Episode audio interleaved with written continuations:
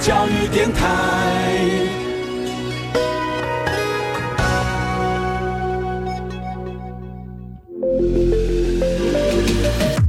创业新鲜人给你产业新动能，杜伟与他的创业朋友们与你一起 Go Fly Win，欢迎收听大创业家。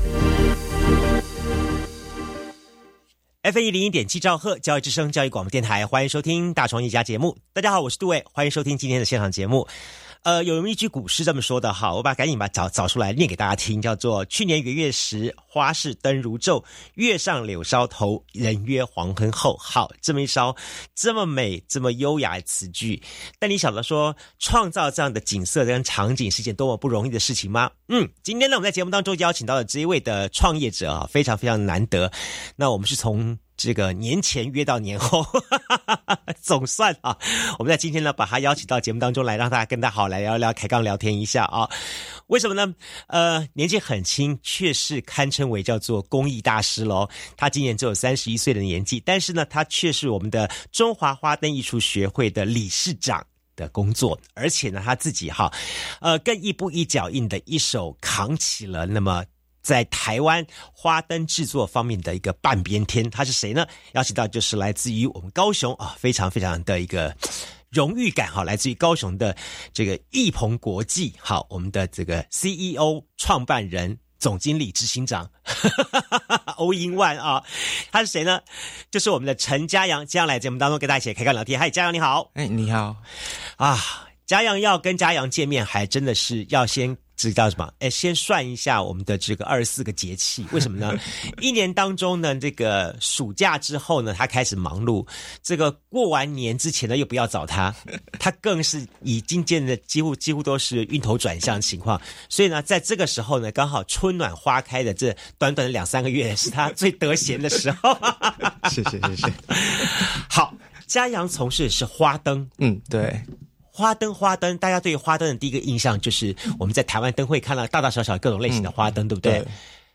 但我要先跟大家先有个基本概念是，呃，我们这里所说的花灯，不是你看到那些什么叫做高级科技什么 LED 灯啊、灯束啦，打过来打过去啦啊，或者是说在一片草地上面啊插了那一朵一朵的 LED 花，那个那个那个不叫做花灯，好吗？到底花灯是什么呢？我们请家长先给大家一个定一个定义，好不好？其实花灯，其实花灯就是我们现在台湾的花灯比较呈现是有造型感的。那有从我们可能一米高到十几米高的花灯都有，那都是各个灯艺师，我们会依照每个族群、每个客户还是每个我们灯区的需求去做出不一样的嗯外观的一些花灯，像。传统的龙凤，还是我们的现代比较现代的，像《爱丽丝梦游仙境》啊，一些比较故事性、童话性的一些灯组，嗯，都是用他们的外形下去做制作，嗯，对。所以换句话说了啊，呃，花灯几乎就是把我们。对于某些事物的幻想、梦想东西都能够呈现对出来这样子哈，不管是小的或大的，对。哎，那你印象中做过最大跟最小的记录有什么样子情况？嗯，我们跟前理事长一起做过最大最大的是大概在十四米到十五米左右十四米哦，对，十四米大概几层楼高啊？大概四层多，四层楼啊，盖房子啊？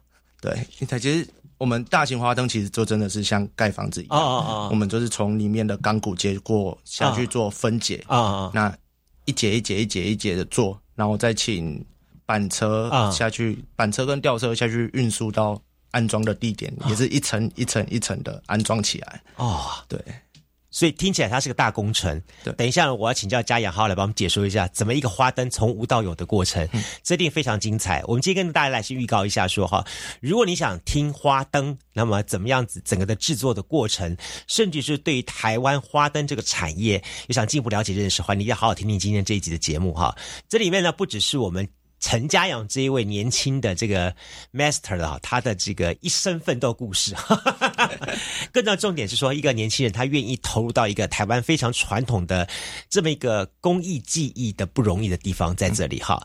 我刚刚是强调，家阳很年轻，三十一岁，你几岁时候开始接触到画灯？嗯，我是从国中一年级，国一哦，对，十三岁，对，这么早哦。对，这个什么样的机缘，怎么让你接触到呢？嗯，因为我那时候是读阳明国中，啊啊。那那时候我原本是，其实我最原本是选择是那个什么，有一个很像童军社还是什么社吧，嗯。嗯可是它里面就是很无聊，刚好学校就是那一年刚好办了一个新的社团叫花灯社，嗯。然后我觉得花灯应该就是蛮有趣的吧，那就去试试看好了。啊哈，然后刚好就是那个时候的指导老师也是当时学会里面的理事长，嗯。就是哎进来之后就他经过他的教导，就觉得哎其实这个东西还蛮有趣的，嗯就是也是真的是从无到有，像我们组装模型一样是从无到有。嗯那我们一般组装模型，它还是帮你都组好了，嗯可是我们就是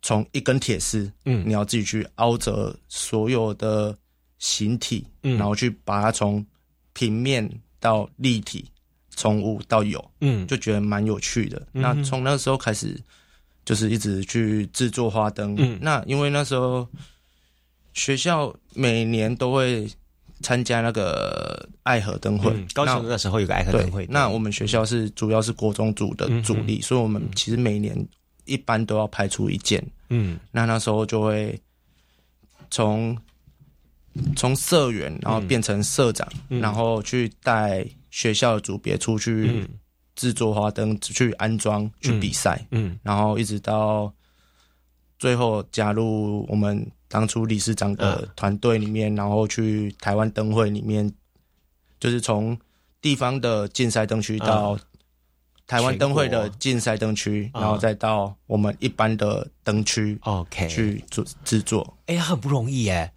这个过程几乎就在你差不多十几到二十岁之间年纪完成哎，等于说你在这段时间你要做几件很重大的决定。第一东西，一般来说了哈，嗯像国中生，大家所想到的可能接下来不管参加什么社团，那都是只是叫做蜻蜓点水的问导游啊哈、真正的话还是为了下一个阶段，比方说要考高中啦、考大学啦，这个东西做准备。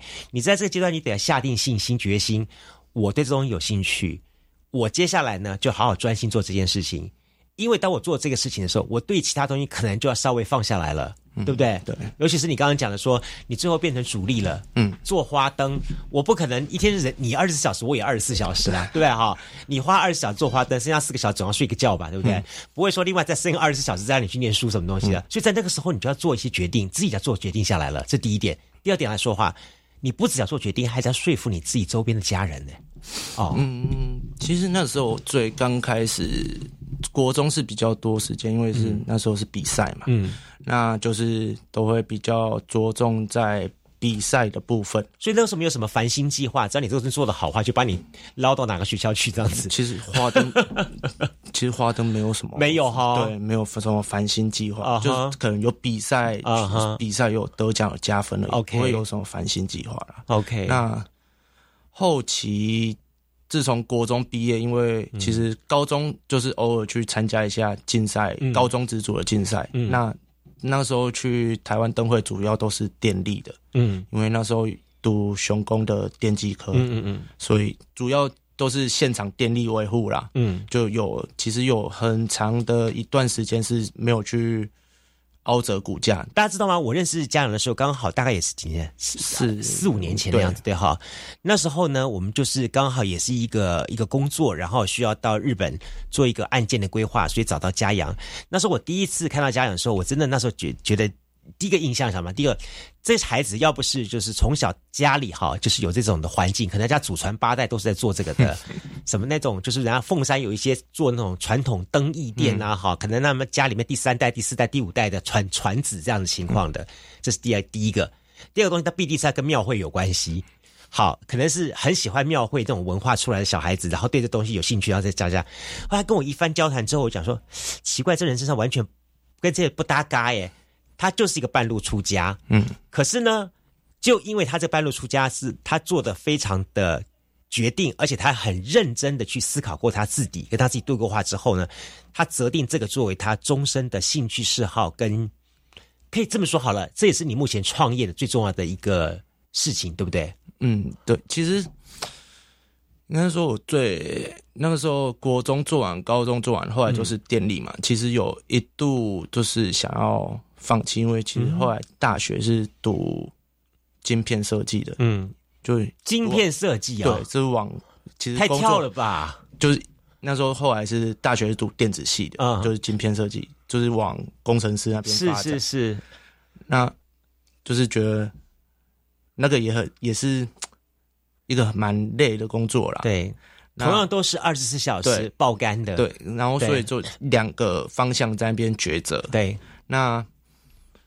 那时候就有看到说，其实台湾的、呃那些我们灯艺师的灯品，其实都是会被层层剥削，嗯，就是买那些什么 LED 灯带啊，嗯嗯嗯嗯。一些都是会被一层一层的嗯。扒皮。嗯。那其实后来易鹏国际其实它的前身是易鹏国际贸易企业，嗯。它不是主攻不是在花灯，那不是它干嘛？它主攻就是在，其实我们就是在帮忙我们这些灯艺师去寻找更便宜的灯品、更适合的灯品，让我们花灯能呈现更多哦。的灯光效果。你的意思说，就说一个灯花灯的组织组合，它的里面会有许多很多很多的元件，嗯，所以你专门也因为你熟悉花灯，也跟这些灯灯艺师傅们认识，嗯。所以你就代表他们到国外去采购这些元件，就是他们采购一些比较外面比较新的一些灯光，像会跑动的啊，会流动。啊因为传统的花灯其实它就是不是常亮，就是啊一闪一闪一闪一闪的。对，它不会有像现在 LED，它会可以做出河流的跑动的感觉，是还让人波动啊。这些不都是在什么大陆义乌去找吗？嗯，其实我们我因为家里家里也有工，那个家里是在做警报器的，啊那我啊们也有工厂在大陆，啊。所以其实我每一年都会过去。OK 那就是会拨空去，就是他们的电子城，啊。就是一间店一间店去看，然后去看说到底什么灯品是适合花灯的，这样一步一步去研究。了解，对，所以你比较起来看看哈，好像大陆在这方面跑得比我们快哈，就是其实灯品类还是其实现在多半灯品类都是因为他们那边主要是加工产对地，都是从各种类型都有。对啊，我我们自己也，我自己这些年我也我也这种认同，就说好，我们以前我们早些年我们在做广播采购什么麦克风，采购什么音响设备，都去在美国。好，比方说拉斯维加斯，或者是参加加拿大的这个广播展会影响展这样东西，我们去那边找最新东西。现在不是，现在都大家都到深圳去了。对，因为那里东西就是最齐全，而很多你在国外搬，不管是美国什么地方看到的，都到时候其实税跟桌源又都是跑到深圳去，嗯所以你还不如当就到深圳去找算了，这就就真的是这种概念这样子。但换句话说，你也不要说因为它产地在什么地方就看清人家的东西。你现在我们所用的，大家所听到的这些的广播器材听到的声音当中，老实说了，其实有绝大多数都都是 MIT made in China 的，所以我们就是找好的东西来用，然后透过我们台湾人的智慧跟台湾人我们特有的一些的，呃，算是我们的 culture 吧，把这个东西把它组装起来，是展现我们属于我们自己的东西，这才是一个最重要的重点。对，不要为这个。产地所用，那才是一个我们要去思考的画面或那个概念。所以换句话说，从你成长的过程当中，一路上走走走，你刚刚说走到曾经一度想要往晶片方面去走，嗯，但是什么样东西把你打醒又回来了？嗯，应该是说那时候钱，没有，因为在这个行业也久了 OK 其实而且比较多身边的一些嗯。就是，诶、朋友啊，还是一些比较对我比较照顾的一些嗯大哥他们，嗯，其实说要放弃，可是每年其实他们只要、嗯那时候是一句话，人需要回来帮忙，我们就又过去，就是要出来又出不来，啊，想回要进去又有点抗拒，但总归一样，就是说，OK，你放心不下，你自己也没有办法完全割舍这个东西，因为你自己对他兴趣所在嘛，对啊，所以终归还是回来了。嗯，但很显而易见的，长期以来，不管是在我这个年代，好，我们所谓的五零六零年代，甚至到你们这个年代，七零八零九零，甚至于现在的两千年之后的新生代年代来说，大家对于工艺这个东西，特别是扯到文化传统的东西，老实说，大家都嘴巴会说哇，代表着我们千年传承，这样什么东西的。但实际上有一个比较现实考量的情况之下的话，大家都是，我觉得它不错，对，应该被传承下去。但最好是人家家的孩子来传承，我家的孩子就就来欣赏就好了。嗯，你当初在走这条路的时候，你的家人呢，对你怎么看呢？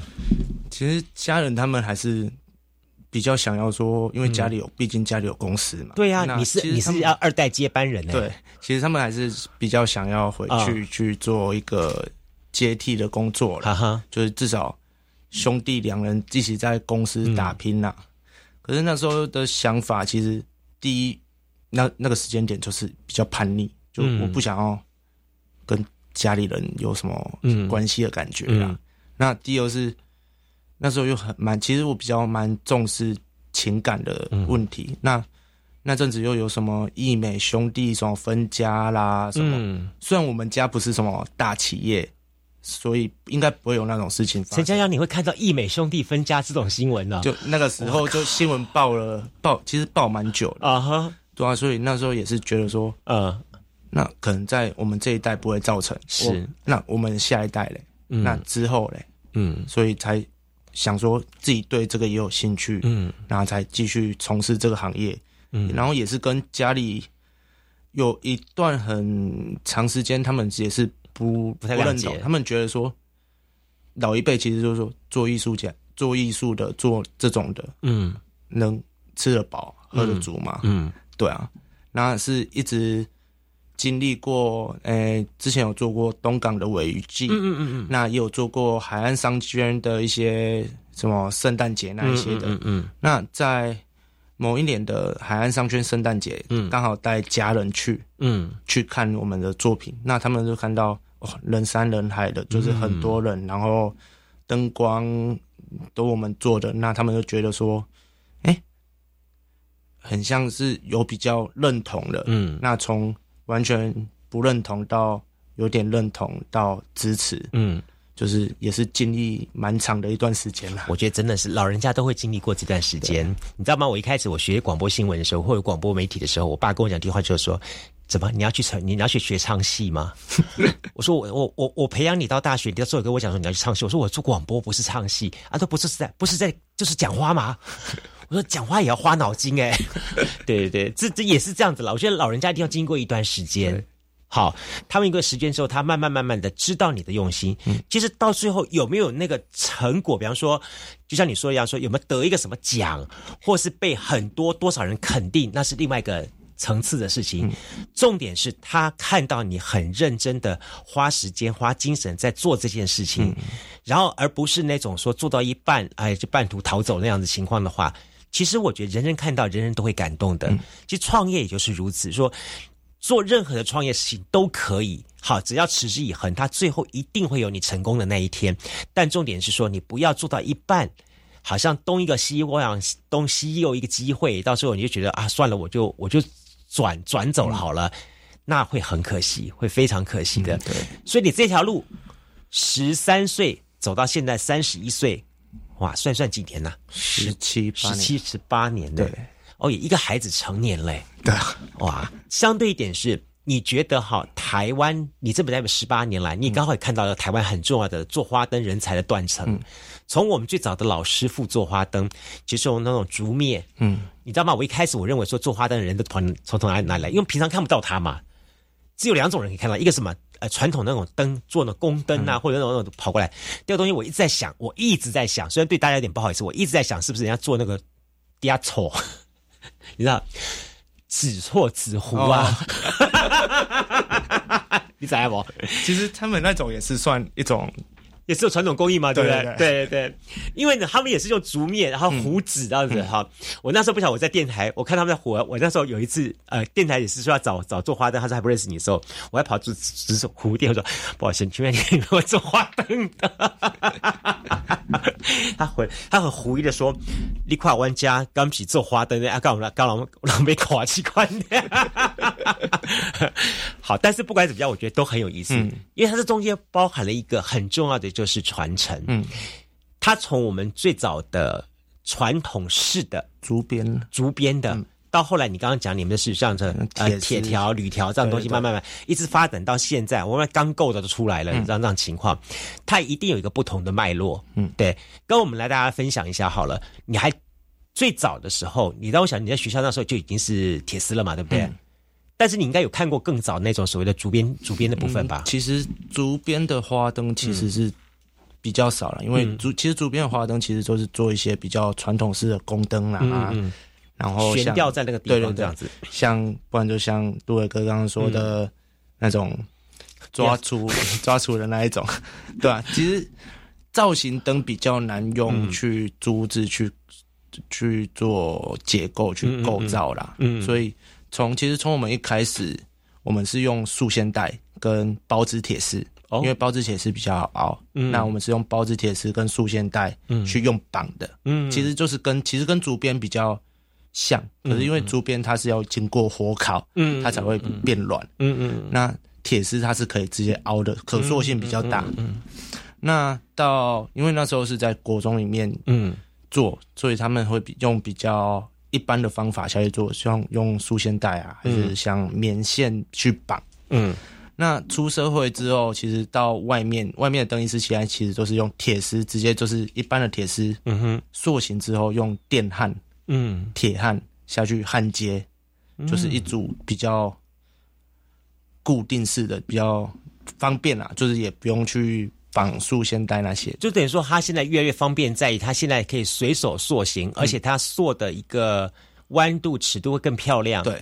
好像以前来说的话，最早的时候竹篾还得用火烤，但它烤出来都就还要你们还要考虑到说它的弹性弯度还到什么程度这样东西，它有时候还不是那么的自然流畅。嗯，好，所以相对一点是你们在创作这些作品的时候，还有必须有一些呃极限的考量。嗯，它弯不过去，你也你就没办法了。对。但现在来说的话，因为的整个的素材的改变，然后它的东西越来越漂亮，越来越更多的想法可以去呈现它了。哦，后来。慢慢慢的，有一天我们在逛花的时候，突然看到一个，哎，扎布的东西起来了，嗯，然后再透过一些灯泡的东西，似乎很有意思。他开始做更更大型的挑战，嗯，也在这时候，我们开始所所谓定位叫做花灯东西，已经不再是属于传统那样子小小的一个，通常顶多不能超过多少人高这样东西，它可以做更多的想象力空间去创造，对，然后越做越多。那甚至于说，我们在台湾的花灯，尤其是所谓的台湾灯会这个东西开始产生之后，我们看到更大量的花灯在台湾各地萌芽了。那甚至已经慢慢慢，现在灯会花灯也变成我们台湾这个这个这个地方跟很多的城市一个最重要的观光宣传的利器。对，其实比较不只是台湾，除了台湾之外呢，包含我们走出台湾之后呢，我们到国外去，日本啊很多地方也有看到类似的东西。对。其实嘉阳的足迹也曾经踏遍了世界很多地方。嗯，好，那么到底怎么情况呢？在下一段节目当中呢，我要继续来请教我们的陈家阳，好，就是花灯中华花灯学会我们的这个理事长，好，陈家阳来跟大家来分享一下。分享最重要的有两个东西，一个东西是说他在走遍世界之后，他又看到一些什么东西，又带了一些什么样的反思反省回来，这是一个。第二个东西呢，相对点是，他现在呢开始拥有他自己这个花灯创作团队了。嗯，以前是跟着老板在做，现在是自己带了一个团队在做。那在这个方面呢，你又是经历过什么样的一个转折？还有花灯一个从无到有的过程到底是怎么产生的？我想这些东西都是可以大家好好的来听听，听听他的故事，也听听整个这个发展过程。OK，我们休息一下，马上回来节目现场。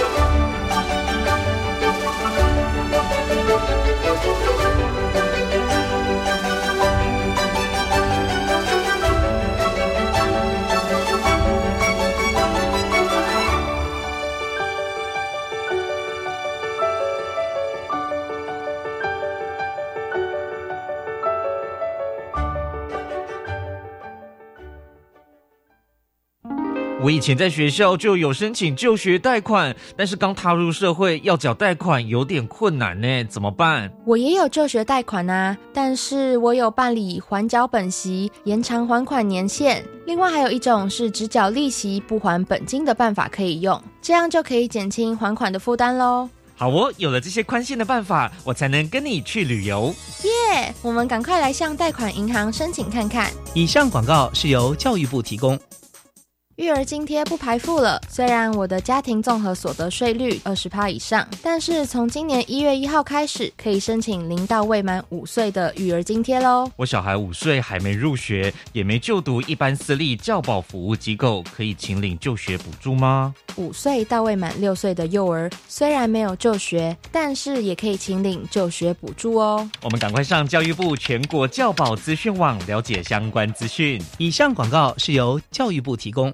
我觉得到海外游学最怕消费纠纷，或是在国外发生紧急危难时求助无门。不必担心，最新发布的海外旅游学习定型化契约，应记载及不得记载事项都有详细规范。我们现在来看看海外旅游学习定型化契约范本对消费者权益提供哪些保障。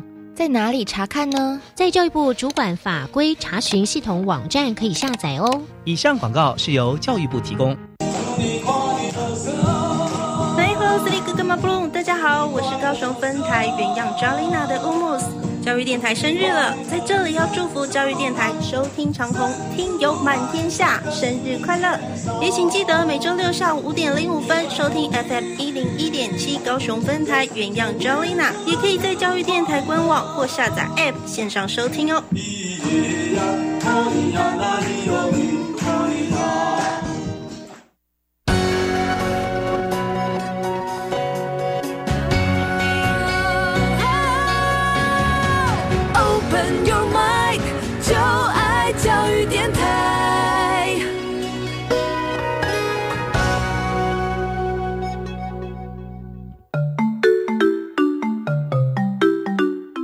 是教育广播电台高雄分台，我们的收听频率是高平地区 FM 一零一点七，恒春地区 FM 九九点三，澎湖地区 FM 九九点一，江南地区 FM 一零七点七。欢迎您收听教育电台所制播的优质节目。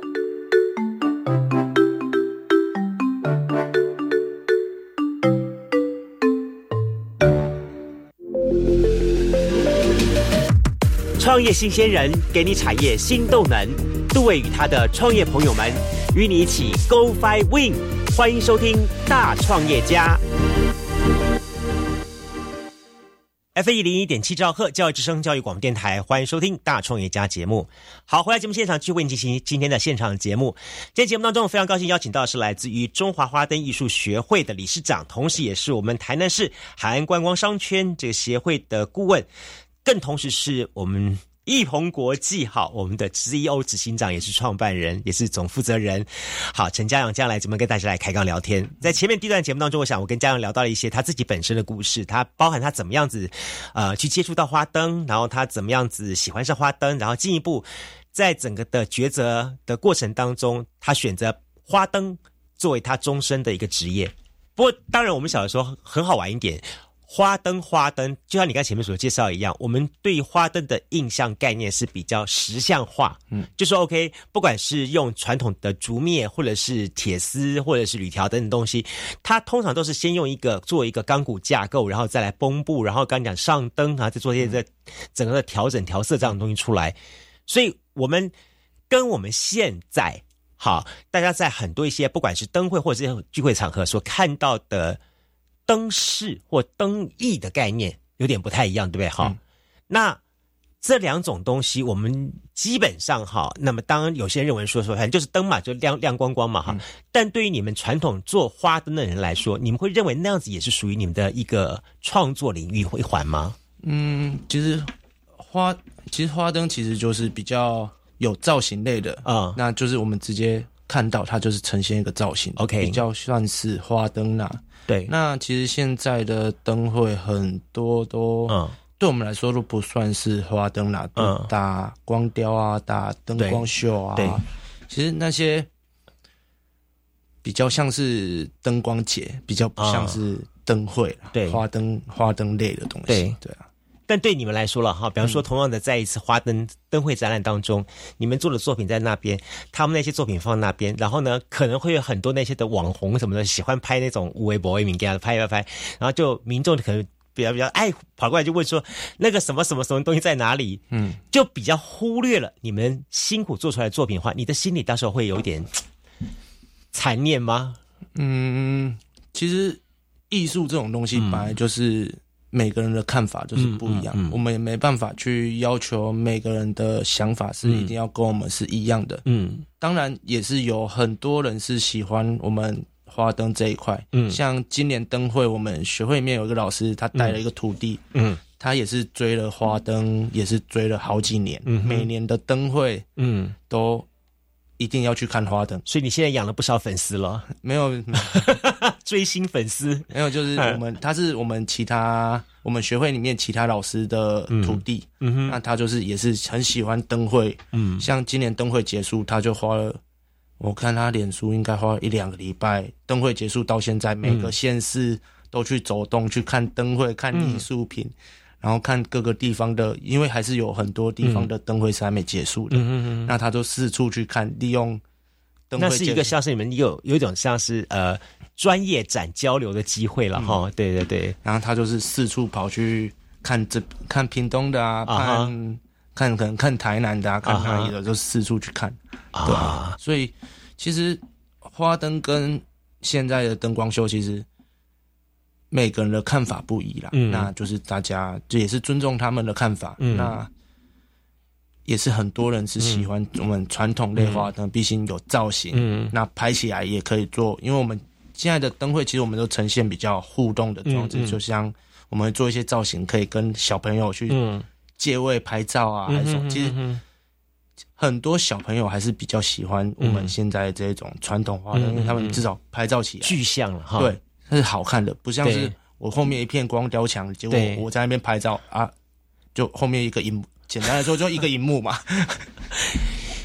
完美拍跟这所谓亲子拍基本上主题概念不太一样。对对对对对。但我我我相对一点是，如果大家你错过了今年度的台北灯节的话，好，那你如果去网络上搜取一些相关的材料资料的话，你应该还可以找到嘉阳你们的作品。嗯嘉阳你们你们是中华花灯艺术协会是欢乐派对区，对不对？对好，所以整个区的作品大概有几有几件在里面？我们总共有十一件作品。十一件。对，大概什么会放哪些主题呢？我们其实我们这一区其实主要就是以用从《爱丽丝梦游仙境》当一个主轴，因为它《爱丽丝梦游仙境》里面有一只很赶时间的那一兔子。只兔子嘛。啊。那我们用那只兔子去进入我们整个的区域，啊，所以我们区域里面总共有十一个民间的故事，啊哈，那搭配我们现代的手法下去做改编了。哦，对，是。就像我们的小红帽与大野狼，啊，那兔子也是跟着在后面追大野狼，啊。小红帽在大 在追大野狼，不是大野狼去吃小红帽，是是反而是小红帽跟大奶兔年当令嘛，哈，对对对，小红帽跟老奶奶要去追，啊对啊，像还有阿拉丁，啊。对，阿拉阿拉丁戴着兔的兔子的帽子，，OK，变兔拉丁，对，那像我们的龟兔赛跑 OK 在里面，啊，然后像我们的我们也有一组是淘太郎，是那我们也是把它用不一样的手法。以前是淘太郎要去鬼岛打鬼王嘛，对那我们今年就是把鬼岛变成一个小丑岛。OK，那淘太郎带着他的所有的众兄弟伙伴，跟我们的兔子是一直去一起去鬼岛帮鬼王庆生。对，就是比较活泼动趣的，比较跟传统寓言故事比较不一样啊。哎，我真的觉得说你们不只是要有技术面的东嗯。西，甚至你们现在对于物件诠释也必须要有一些创新有梗的想法。嗯对，好，就像说我们现在看电影，我前不久我才才把那个两部好叫什么什么哎黑魔女沉睡什么什么魔女的那个的就是那两部电影拿来看一下，呃原来他们讲的就是一个睡美人的故事，是呢他们从她继母的角色去诠释这个女巫的心态，我一直觉得说。这在以前我们为什么都不会想到呢？我们就觉得说这个女巫就是个坏蛋一个、好，但是现在从我们从女巫的角色去重新诠释这整个世界的话，所代表意义又是不一样。嗯，相对一点是说，这也是刚好现代社会多元化的一种产应。嗯，就是我们任何思考问题不再只是一个单一面向，嗯，它可以从多元东西去产生解释，也会让这东西更多的生动可爱起来。嗯，好，就像你刚刚讲的说，好，这个欢乐区里面有用这样子一个方式去呈现十一个主题、十一个故事。让大家有在这里面有很多很多的奇特想法，这跟我们传统的做花灯不是什么忠孝节义啦、七侠五义啦、三国演义 不一样的。嗯，好，这也更能够吸引到很多的像你们这样年轻人愿意下来、跳下来做。对，好。不过真正回到了那种七侠五义、三国演义这种东西的话，你们其实你们的记忆也是也是 OK 的。对，等于说在传统跟现代之间。你们是能够很悠然自得的去找寻到一条新的路往下走下去。传统，嗯，传统还是要保留了，创新还是要持续。嗯嗯，所以我们一其实我们一直在像以前的花灯，它就是不会动嘛。嗯，那有些动起来，那就很像人家做庙会做狗那种，很像做 combo 对不哈？像不像？呃，梳纸糊的人，对对对。可是其实到我们现在，其实我们都用一些比较科技的手法去做动态的展演。然后像今年那个我们前理事长，前理事长做了那个盘龙仙瑞，那他的龙就是可以这样做展演的动作。所以其实我们一直在传统跟创新一直去做搭配。我们的副灯我们也有去做灯光秀，嗯，那我们又去做。动态，嗯嗯嗯，然后也有去喷烟呐，一些音音乐啊。其实我觉得灯光跟花灯它是可以结合的。OK，对，它不要把它完全的把它分离开来，然后变成一种对立的形态。反而是适用彼此之长才结合在一起，它创造一个更好的这种感觉之效应出来。对对对，其实你这一点好，让我想起来小时候我们去什么佛光山的什么净土洞窟，还记得吗？整个洞窟这样走走走下去，然后那边的里面的神话人物每个都是这样。好像一样，然后那个头就这样子，突然伸出一下，突然收进去，或走那个十八罗汉，或者走走走到十八层地狱的洞的时候，都每个都是只听到惨叫声不断，然后那些东西就觉得好像说，地狱如果是这样的话，我想每个都敢闯地狱。但这都是过去，也因为我们现在的科技发达，越来越越来越好，那么甚至于所谓的呃三 C 立体世界的到来。很多新的科技也进来了，对于你们来说，其实有更多的美材可以运用，也挑战了你们更多的想象力。所以对你来说，你还想再做些什么东西呢？你你有没有想想想去尝试挑战的？嗯，其实一直有想去尝试挑战，就是让呃花灯怎么变减轻，让让它在空中去做飞的动作。那是风筝吧？嗯，大哥啊，不是，应该是说。诶，就是用把它做的比较轻，因为现在无人机，无人机对对对对。我们刚好有一个，因为我之前读南台有一个教授，就是现在的什么，就是台湾专门在飞无人机，就是无人机表演的一个老板。是是，那就是一直要，其实一直要找时间去跟他去做讨论，看有没有机会去突破了。OK，哇，这又是一个新的想法了哈。对啊。你也曾经随着这个学会，或随着这些我们灯艺界的前辈，嗯，不止在台湾四处征战，也出过很多国家，日本、日本、美国、美国，然后还有一个你要讲的圣露西亚，对对。对，中南美洲的国家，还好还没断交，还是断了，我给忘掉了，应该是还没，还没哈。好，这么多的地方之后，你怎么你怎么来看呢？嗯嗯，你看看人家的人家所当地的花灯，再看我们台湾的花灯，你怎么来看待？嗯，其实他们那边的花灯，像日本，他们就不是花灯，他们就是像亲生的水母鸡，那他们就是传统竹编，嗯，那现在有加上铁丝了啦，嗯嗯，那就是都是用纸糊的，嗯，然后上色，嗯，然后其实我们过去的时候有跟他们东武集团呃那个世界广场的社长去聊天。其实他们觉得台湾，他们就是把我们台湾灯会灯花灯，因为做一个国际交流，他们去认养，嗯，那把我们的花灯认养到他们东武世界里面，嗯嗯嗯嗯。然后就是在那边展演，就是有一个台湾区，嗯，就是台湾的花灯。花灯区对这样子。那其你实那次是做什么主题？他们，诶、我们那一年是做《西游记》，哦，对然后社长其实他就觉得这是一个传统传统的文化，它应该被保留，所以他，定时大概两年到嗯三年就会花一笔钱，请我们过哦，去重新更换一下。就维修哦维修呀然后可能再过两年就大大维修 OK 然后小维修、大维修、小维修。啊哈，其实我觉得，嗯，反而这是让我们比较痛心的地方。反而日本他们比我们台湾还要在乎这一块传统文化。嗯，对啊，其实你看哈，每一年台湾灯会结束完之后，我们的主灯哈，大家要替他找娘家，你就知道了。嗯 在每年台湾灯会的主灯的时候，大家都觉得哇。万众万目这个注意这样子哈，然后等到活动一结束，哎，拜托一下哈，今年的什么六福村就收一下哈，明年的话月梅收一下哈，后年谁收一下哈？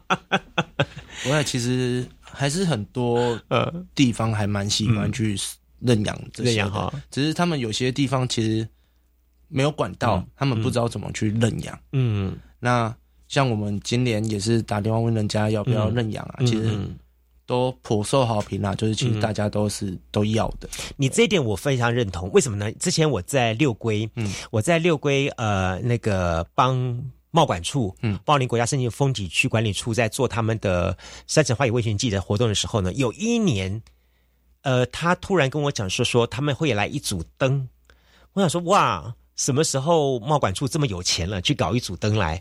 后来他们运来的时候，我才看到是前一年的，他其实应该是前一年的灯会，嗯，然后呢，他们某一个主灯当中拆出来的一个副灯吧，然后呢，他把它展示到贸管处呃宝来吧，对，宝来服务呃服务站旁边一个草地上面，在那边展示亮灯这样东西。去宝来吗？哎，对对对对，旁边那个那个地方是你们作品吗？是高雄灯会，好像是，就是有那个红吧红吧那个，好像是，对对对对就在那个正当展示。我当时想说说，哎，其实这样的感觉蛮蛮好的嘞。为什么呢？因为本来呃有一些的风景区管理处，或者是有一些的呃展览区展区，他们到的晚上就是暗蒙蒙，嗯，黑漆漆的。然后呢，有的时候他们会挂上挂个灯，可挂灯你知道吗？就是有一些我不晓得是该。该不该说，就是我们的公职公务人员有的时候那个美感比较差一点，就都挂挂了红灯，然后这样子一路上弄过去，你会觉得说啊，这个是庙会呢，还是啊这个是什么主题？你也搞不太清楚，因为它上面也不会写一个什么风调雨顺，就是就是会这样的怪怪的感觉。但是呢，我觉得加上你们就是你们设计那那一组这个这个，它应该不是主灯，它应该是副灯的一部分。那是我们其实它就是那一组，就是我们之前在高雄啊灯会自由风里面的其中一个灯组。哦，就是一组大家拿过来这样东西。哎，你晓得吗？就是那个地方，一方面它是灯嘛，对不对？哈、把那一带的呃整个的光度都照亮了。嗯那再一方面呢，晚上经过那地方格外好看，而且它远远的地方，你就可以在宝来大桥一看，看到那个那个作品在那边，哎，这真的是很美。后来我就跟他们处长讲说说，你们这个观念实在是很不错。以后呢，我觉得你们如果说这一年晒风这个这个日光曝晒什么坏掉的话，哈，可能的话你们就是以后就跟中央去争取，每一年都来这样地方，而且你们手上的这些管理处的地方，很多个地方的景，其实都可以放这样的东西。有啊，今年贸管处也有认养，也有欢乐派对的杰克与魔豆。哦，对，很好，只是现在地点还没确定，还没去做安装。OK，太好了，我觉得这样这是这就是一个好的，可以再运用，这样它的东西不是只有在一次的灯会被看到，它可以重复的运用、运用再运用出去。不过相对一点，我们刚刚一直想到说，花灯从无到有的过程，这到底是一件简单的事情，还是一件困难的事情啊？嗯，其实花灯从无到有的过程，嗯其实现在的花灯，嗯。现在的团队其实都分工很细腻，嗯。有负责事前规划的，嗯。有负责设计的，嗯。有负责像熬骨架的，嗯哼。有负责装电配电的，有负责包布、彩绘，嗯，就是其实部门很多啦。那很像产业一条链的哈。对，好，那如何从无到有？其实我们就是一开始我们的团队会大家聚集起来，嗯那今天标案出来，还是今天 case 进来，委托我们设计的话，我们其实会他给我们一个主题，嗯那我们会从往这个主题下去做发想。嗯哼，那发想完之后，觉得哦，这件作品想要呈现什么的画面、什么的感觉，然后再把这个构思丢给我们的设计师，嗯下去构图。那等初步构图出来之后，我们就看那个画面好不好看。嗯如果不好看的话，就大家叫微调，一直调整，一直调整，一直调整，调到哎、诶这个东西是 OK 的之后，那我们就会把这个丢给我们的客户，还是我们的像长官他们去看。他们如果 OK 的话，那这个图我们就会丢给换我们下一个换结构师下去做制作，嗯然后制作完就开始配电，嗯。里面的小细节啊，我这边想要有可能装喷烟机啊，嗯我这边眼睛灯要一闪一闪的还是我要流动的灯泡啊、嗯。灯带之类的。然后这边弄完之后，就会再给下一个部门，就是包布，嗯。就是表面的包布嗯，包完。嗯那传统的花灯其实它包布就比较深浅度比较没有那么的细致，嗯。那所以我们在我们团队里面，我们还有一个彩绘师，他是专门在做三 D 彩绘，在布上面画，对，他会直接在布上面，哦，可能帮我们这个人像画他的眼睛比较水汪汪的感觉，嗯那可能画腮红啊，嗯。还是一些比较太细致，像，呃，像如果有那种我们做传统神明有那种战甲。嗯嗯可是它小小只的战甲不好做，就是靠彩绘把战甲的感觉喷绘出来。，OK，对，这些东西在最早的时候是也是这样架构的吗？也是拥有这些东西吗？还是说这些东西就是在这些年慢慢慢慢慢大家把它丰富起来的呢？嗯，其实以前也是有在嗯喷，可是都稍微少一下建成而已。OK 不会有去做到类似半彩三绘啊什么的彩绘。，OK，也是从近几年开始才有的。好。哎，你们这最多最多整个的团队哈，大概多少人才能完成一组作品啊？我们平均一年在台湾灯会上，就是一个灯区的哈话，平均一个团队至少都大概在四十人。四十个哦，对，一组哎，嗯，就是一个区域，哦一个区域区域大概四十个以上啊。也也幸好有你们，不然的话，我觉得这个这个东西传承不下去。嗯，对对对，这么多人在没日没夜去做，然后让大家享受一个晚上的灿烂。因为你可能就是在今年的灯会，你去看他一个晚上的节目，你觉得哎，我看完了，拍到照了，就好像美食上桌了，我拍到照了，我就走了。但你不晓得说这些东西，它事前有经过这么多这么多复杂的程序。对，你们没有说做坏的情况吗？做坏嗯，做不好了，这东西要整个全部淘汰再再重来的情况。嗯，其实我们团队一直有一个很好的，就是我们只要在做的时候，感觉这部分不太好看，嗯他们就不会持续再往下继续做，哦他们会把那个东西去修正到最好才会出来。就是所以不会像我们在大陆的时候看到那种龙 鼻子是猪鼻子，不会不会不会，我们就是几乎都是，我们只会要求比图好看啦 OK 就是不会让它跟比图还要丑。哎就是，嘉阳，这是很抽象的，比图还好看。对，那就等于说，大家随时在做的过程当中，都有大家彼此在看，彼此在看彼此的作品，就是大家会像我做这一件，啊。那他做那一件，啊啊啊。那偶尔可能他会走过来，哎、啊。你这边感觉怎样比较好？因为彼此到时候还要搭配嘞，对不对？然后就是就是大家会走来走去，看一下、看一下，就是互相建议啊。哎你这边哦，这边可能要加个什么东西比较好看，对。那你那边加个什么东西怎样怎样？对大家会去一直互相做讨论啦，因为毕竟说。台湾灯会其实就是我们灯艺师的一个殿堂，嗯，那其实我们要呈现的，就是想呈现的就是最好的东西给大家去观赏。哇你从一个原来在里面的一个小伙子，嗯，然后一步一步慢慢变成你可以在里面负责一个区块，嗯，到现在可以带领整个作品的，嗯，对不对？甚至于你刚刚也讲了说，你可以去担任一整个商圈的布置，嗯，甚至于是说去策展，好一整个的灯区这样情况。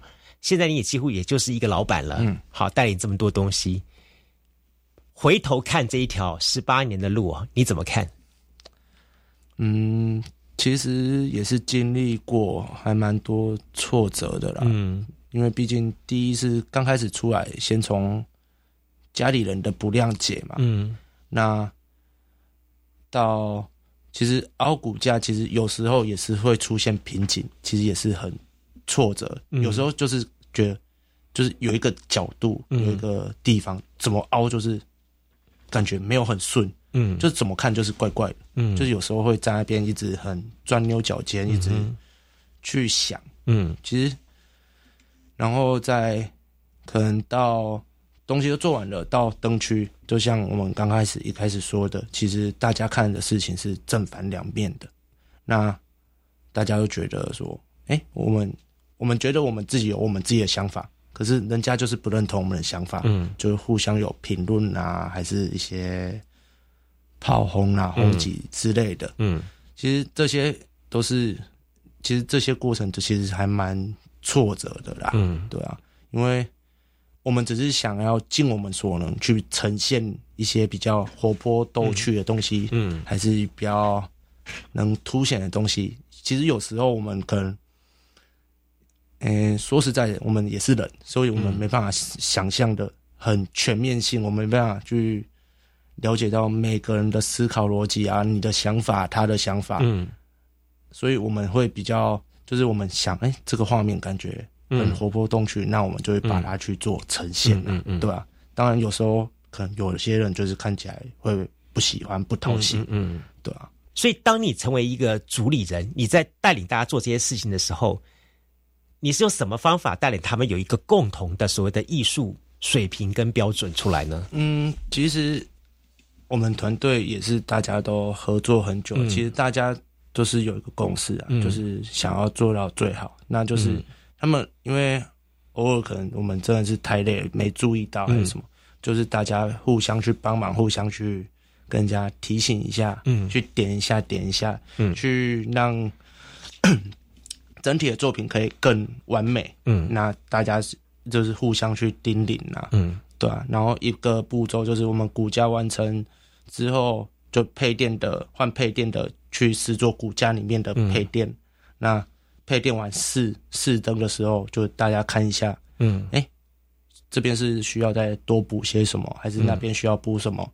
然后整体弄完之后，再换下一个步骤去包布，嗯。那就会跟他们通常是我们包布的师傅，他们通常是看图就知道说我哪一块要包什么颜色，哪一块要包什么颜色。那有时候还是可能需要再跟他们点一下，因为比较有些比较小细节的地方可能没注意到，嗯就还要再稍微提醒一下。嗯，对啊，所以各位的听众朋友，听完我们今天节目，你可以知道说，不要认为说在传统的记忆当中找不到新的创业的这个契机跟生机。其实呢，俯拾皆是。这个社会上，只要你有一颗心，嗯，好，呃，我也最很喜欢讲一句话，就是说，其实不管这社会上面人人都是食神，嗯只要你有一颗爱吃的心，一样的，你有颗审美的心的话，今天你就会用不同的心去看待他们这个团队做出来的东西，嗯你会以心交流的。OK，哇，实在是太棒了！今天我们听到了嘉阳的故事，然后呢，更多重点是我认识他也四五年了，然后呢，我对他的观察呢，一直是处于这个网络阶段。哎，不管是从各种各方面去搜集他的资料呢，今天总算有他一个面对面哈，可以好好闲聊一下哈他的人生机会，那真的是一个非常棒的一个内容。然后也期待呢，如果如果了啊，那么大家因为他现在所处是学会，如果呢你所处的学校啦或什么地方，嗯，你有想说让你们家的小孩子或者是一些学校的学生，有一天也能够学习像家长这样的精神，然后找到一条他们最爱的一条路的话，我觉得可以跟学会多多跟联系一下哈。那么你很乐于分享你们的记忆的，对不对？嗯好，OK。今天呢，非常高兴，也非常感谢。那么，陈嘉阳来节目当中跟我们分享了他的创业故事，谢谢你，谢谢，嗯谢谢嗯，拜拜。嗯